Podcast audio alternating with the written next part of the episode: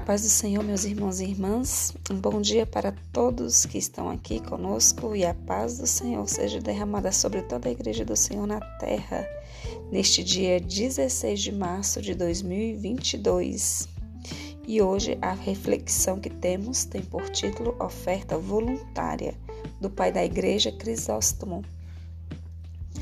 Com fundamento em 1 Samuel, capítulo 1, versículo 10, que diz: Levantou-se Ana e, com amargura de alma, orou ao Senhor e chorou abundantemente. Leiamos.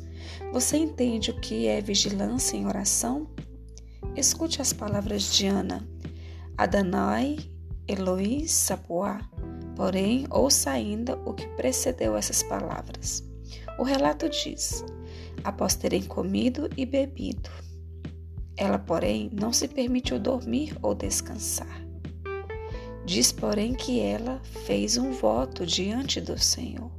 Então o que ela disse? Adonai, Senhor, Eloí, Sabaor.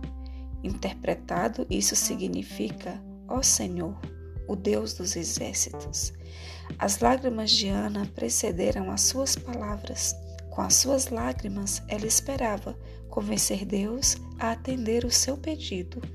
E ela prossegue: Se benignamente atentares para a aflição da tua serva, e de mim te lembrares, e da tua serva te não esqueceres, e lhe deres um filho varão, ao Senhor o darei por todos os dias da sua vida. Ana não disse durante um ano ou durante dois como nós muitas vezes dizemos. Também não disse: Se tu me deres um filho, eu te darei dinheiro. Porém, disse: Devolvo a ti o próprio presente, o meu primogênito, o filho da minha oração. Ali estava uma verdadeira filha de Abraão, porque Abraão ofertou quando lhe foi pedido, e Ana ofereceu antes mesmo de que lhe ser pedido que todos a imitemos, porque a oração pode realizar grandes coisas. Que o Senhor nos abençoe, meus irmãos e irmãs, na nossa caminhada de oração e de ofertas ao Senhor.